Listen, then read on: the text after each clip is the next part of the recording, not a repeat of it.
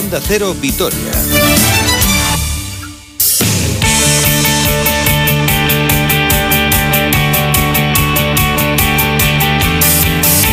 Hola, ¿qué tal? Saludos y muy buenas tardes. Una hora 45 minutos 27 segundos desde viernes 29 de enero de 2021. Tiempo para el deporte aquí en Onda Cero Vitoria, del viaje sonoro de Susana Márquez al viaje sonoro más bonito en el mundo del deporte, el sonido del gol. Aunque ahora con la pandemia y sin público en los campos, hasta los goles parecen tristes. Pero vamos a ver si el Deportivo Alavés marca por lo menos uno el domingo en Getafe y se puede llevar una victoria absolutamente necesaria, teniendo en cuenta que solo ha sumado una victoria en los últimos eh, nueve encuentros, cinco puntos de 27, lo que le ha llevado a los puestos de descenso. Decimoctavo con 18 puntos, ahora se mide a dos rivales directos en la lucha por la permanencia. El domingo frente al Getafe en el Colisión Alfonso Pérez y el viernes de la próxima semana en Mendizorroza frente al Real Valladolid. Dos duelos claves para el conjunto Azorro para tratar de salir de esas eh, tres últimas posiciones que le mandarían a la división de plata. Sin novedades en el entrenamiento matinal que acaba de terminar, únicamente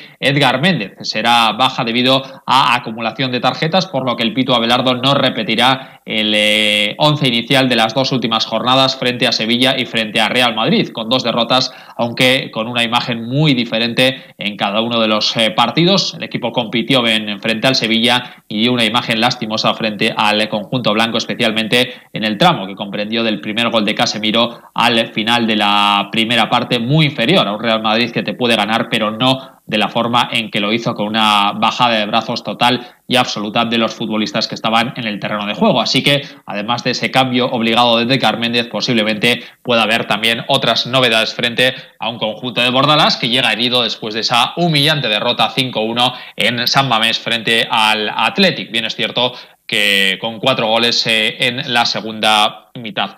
Acaba de terminar el entrenamiento y acaba de hablar hace escasos minutos el Pito Abelardo, que ha hablado eh, de diferentes cuestiones. La primera de ellas, un tema en el que fue muy claro la semana pasada Lucas Pérez. Es un jugador en el que hay muchas miradas puestas porque es un jugador absolutamente determinante para este eh, Deportivo a la vez. Lo fue la temporada pasada y sin los goles de Lucas Pérez es muy difícil que este equipo mantenga la categoría. Por eso hay muchas miradas puestas y más de que, insisto, Abelardo fuese muy, muy contundente la pasada semana con la situación del delantero gallego. Está mucho más contento con su rendimiento y de paso hablaba también de la situación de mercado que salvo un milagro parece que no va a cambiar mucho. Abelardo. Lucas, eh, evidentemente, ha hablado con él. Eh, y sí, sí, yo creo que el otro día sí jugó ese segundo tiempo es porque se lo mereció. Yo intento ser justo y no le regalo nada a nadie. Veremos a ver si mañana decido, bueno, perdón, pasado mañana decido si juego o no. ¿Cómo van a jugar ellos? ¿Cómo es su forma de jugar? ¿Poder decir la alineación o no? Segundo, eh, sí que he hablado con futbolistas, claro, o sea, mi misión de intentar, pero no de la forma que, hablé, con Lucas en ese sentido, pero sí que es cierto que hablar con los futbolistas, recobrarle, recobrarle la confianza y sobre todo lo que quiero yo de cada uno de ellos y cómo quiero que jueguen y cómo quiero que se comporten. Lo que dices tú, no creo que, vaya a venir nadie, la situación en la que es y, ya está. Eh, yo estoy contento con la plantilla que tengo y, salvo sorpresa de última hora, creo que, estamos, somos los que estamos y estos somos los que tenemos que conseguir el objetivo. Pues vamos, salvo sorpresa mayúscula, salvo milagro en forma de salida de Guidetti o de Burgui, no va a llegar eh, nadie al Deportivo a la vez y si llega será un futbolista con ficha del filial que pueda actuar en el primer equipo, más allá de la situación que comentábamos ayer de Tomás eh, Belmonte, el eh, futbolista del Lanús, el medio centro del Lanús, pero insisto, es muy muy complicado, salvo causa rocambolesca que llegue un jugador al Deportivo a la vez y con los que hay hay que tratar de mantener eh, por sexto año consecutivo la categoría. Un eh, técnico asturiano que quería mandar un mensaje de tranquilidad pese a la pésima racha de resultados. Bueno, a ver, preocupar no me preocupa nada, ¿eh? me refiero a lo, importante es mejorar. Yo creo que el equipo, a ver, nos quedan 18 partidos y el objetivo lo tenemos a un punto. no estamos ni mucho menos desahuciados ni nada por el estilo. Yo creo que, que, tenemos que intentar mejorar. Creo que ahora nos vienen dos partidos de nuestra liga y vamos a ver, vamos a ver cómo, cómo respondemos. Yo creo que el equipo ha entrenado muy bien esta semana, eh, creo que ha sido una muy buena semana de entrenamientos y estoy convencido que lo vamos a hacer mejor. el mensaje de tranquilidad que transmite ante los medios de comunicación es el mensaje de tranquilidad que Abelardo transmite a sus futbolistas dentro del vestuario y eso es eh, muy importante. Lo hizo la primera vez cuando cogió un equipo que estaba mucho peor que este eh, y lo está haciendo ahora. Vamos a ver si con los mismos resultados que en su momento, cosa que sería muy, muy bueno, porque aquel equipo estaba a siete puntos de la permanencia cuando lo cogió y luego se salvó de forma holgadísima, falta, matemáticamente a falta de cuatro jornadas, pero virtualmente prácticamente a falta de diez y el siguiente curso prácticamente casi lo lleva a Europa y únicamente el mal eh, final de temporada, los ocho últimos partidos, hicieron que el Alavés no regresase a la competición europea. Pese a intentar transmitir ese mensaje de tranquilidad, reconoce que al equipo evidentemente le falta confianza. Sí que es verdad que, que al equipo le falta confianza, todo esto de que de jugar sin público, bueno, se hace una serie de cosas que para los equipos sean difíciles, pero yo creo que para nosotros también, ¿no? El hecho de, de cada vez que jugamos en Mendy no tenemos eh, no tenemos ese público, también nos resta. Pero bueno, hay que, hay que convivirlo, hay que, hay que seguir trabajando y yo estoy seguro que los resultados van a llegar. Y enfrente un Getafe que está decimotercero con 23 puntos, como decíamos anteriormente, se llevó una buena paliza eh, el equipo de Bordalás con esa derrota 5-1 frente al eh, frente al Athletic en San Mamés. Además, yo creo que le dolió especialmente al técnico alicantino que con Marcelino muy bien, muy bien no se lleva, hasta tal punto de que ni siquiera se, se saludaron.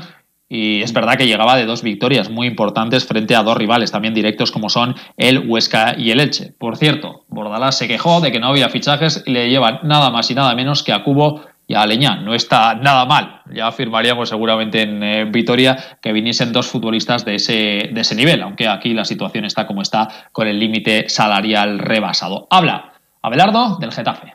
Una predisposición de un equipo herido, eh, un equipo que el otro día Creo que el resultado fue demasiado abultado a lo que se vio en el terreno de juego porque creo que tampoco hubo esa diferencia tan amplia entre el Atleti y el, Getafe, pero sí que es cierto que ha recibido esa derrota abultada, los va a hacer, bueno, que estén, como vuelvo a repetir, heridos y va a ser un equipo muy, muy peligroso.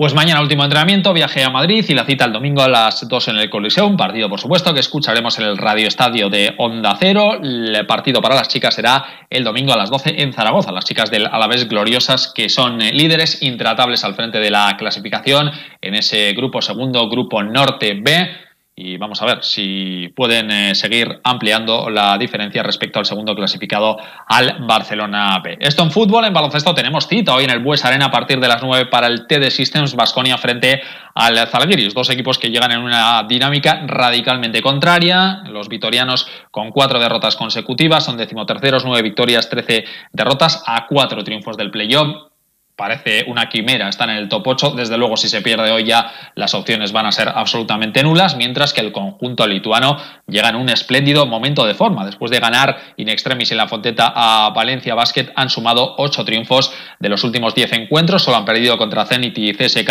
y son sextos con 13 victorias y 9 derrotas. Saludamos a un buen amigo de este programa, como es Miquel Cuadra. ¿Qué tal, Miquel? Muy buenas. Hola, Robert. ¿Qué pasa? Muy buenas. ¿Cómo estamos? Lo primero, ¿cómo estás, Miquel?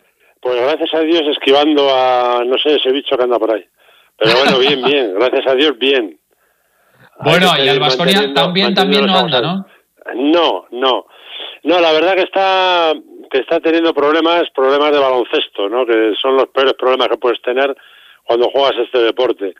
Eh, el, hecho este de, de, de poner intensidad, de poner pasión y tal, está muy bien, pero tienes que añadirle baloncesto y fondo de armario, que yo creo que, que es uno de, las, de los grandes problemas que tiene el Vasconia, que los está teniendo y que, bueno, en, en competiciones cortas se pueden disimular, pero en competiciones largas donde, donde hay mucho trajín, se van notando que, que lo que sale del fondo de armario, pues no, no, no, no da lo suficiente como para poder aspirar a cotas más altas. Es lo que hay, es el nivel Creo que otros equipos tienen plantillas largas donde muchos jugadores aportan a un gran nivel y nosotros no. Nosotros estamos prácticamente mantenidos por siete jugadores, ocho jugadores. Y eso es muy difícil. O sea, Miquel, ¿es más un problema de calidad de la plantilla que de exprimir esa calidad que podría haber? Yo creo que tenemos una gran calidad en, en unos cuantos elementos y evidentemente por lo que sea, por el, por el COVID, por lo que fuera, por estas circunstancias en las que la situación económica de los clubes va bastante pues limitada, eh, no ha permitido el traer jugadores de un nivel para, para una competición como la Euroliga. Yo eso lo tengo muy claro. A mí me parece que, que es justito y que claro que los jugadores que, que se han comido minutadas y minutadas pues van van padeciendo el cansancio lógico y, y al final pues necesita recambios, recambios solventes que, o, que puedan minimizar el que un jugador tenga problemas o, tenga un mal día. Hay mucha gente que dice que hay que centrarse en ACB y pasar directamente de la, de la Euroliga. ¿Tú eres de esa opinión? Hombre, yo creo que tienes que competir en, todos, en, todas las competiciones, pero evidentemente ahora la situación es compleja. A ver si hoy solventamos el papel. Yo creo que jugando en casa tenemos más posibilidades y creo que el equipo eh, puede dar un paso adelante ante un Zarguiris que realmente juega muy, muy buen baloncesto, pero que también en muchas ocasiones tiene problemas para solventar papeletas cuando se ha encontrado con equipos parecidos a nosotros. Entonces, mm, yo creo que la ACB eh, hay que estar en la ACB, hay que luchar por la ACB, hay que luchar por todas las competiciones y creo que el equipo lo que tiene que tratar es de llegar bien, ¿no? Que, que, no haya bajas y que los, que los hombres fundamentales pues puedan llegar en buena disposición a los momentos importantes de la temporada. Mm, apuntabas eh, sobre el estilo de este Zalgiris, ¿es muy diferente el equipo de Schiller al equipo de Jasique Vicius? Yo creo que es un equipo que en el que mm, casi todos los jugadores saben lo que tienen que hacer, juegan un baloncesto sencillo, eh, con un ataque muy bien estructurado con jugadores que saben, saben de lo que va este juego, que generan casi todos, todos tienen capacidad de anotar, capacidad de, crear juego y, eso complica muchísimo a todas las defensas, ¿no? Porque al final una buena defensa eh, también viene, viene precedida muchas veces por un mal ataque y a veces eh, eh, esas defensas que, que, vemos que son solventes pues quedan minimizadas cuando el equipo contrario sabe leer bien las situaciones en las que tú te encuentras defensivamente y te atacan de una manera inteligente. Creo que Zalgiris es un equipo de jugadores inteligentes que saben jugar a esto y creo que eso es fundamental en un deporte en el que en el que se despejan muchísimas incógnitas cuando funciona la masa encefálica. Que es esa que tenemos Miguel, como siempre, un placer. Un fuerte abrazo. un abrazo, Robert. Gracias. Bueno, pues eh, repasamos la jornada número 23 ayer en la Euroliga, que nos deja, por ejemplo, la paliza del Fenerbahce Moscú ante un horrible Kinky 76-107. El Fenerbahce ahora mismo el equipo de moda en la competición, ocho victorias consecutivas llevan los turcos que se meten en puestos de playoff. La verdad es que lo raro era lo de antes, con esas eh, pésima mal inicio de, la competición. Ahora mismo ya ocho triunfos consecutivos y postulándose como un serio candidato al triunfo final. También ganó este Super Barcelona de Jasikevicius 74-76 en el Pireo ante el Olympiacos, una cancha donde es complicadísimo ganar. No se jugó el Maccabi, el Maccabi Efes y el último encuentro de la jornada de ayer, el triunfo del Armani 82-76 ante el Zenit de San Petersburgo. Para hoy, además del duelo en el Fernando Buesa Arena, tenemos el CSK Bayern Múnich, el Alba Real Madrid, Panathinaikos Valencia Basket y el Estrella Roja frente al Villerban en clave ACB. La cita para este T de Existence Basconia será el domingo a las 5 de la tarde en el Buesa Arena frente al Zaragoza, mientras que vuelve la competición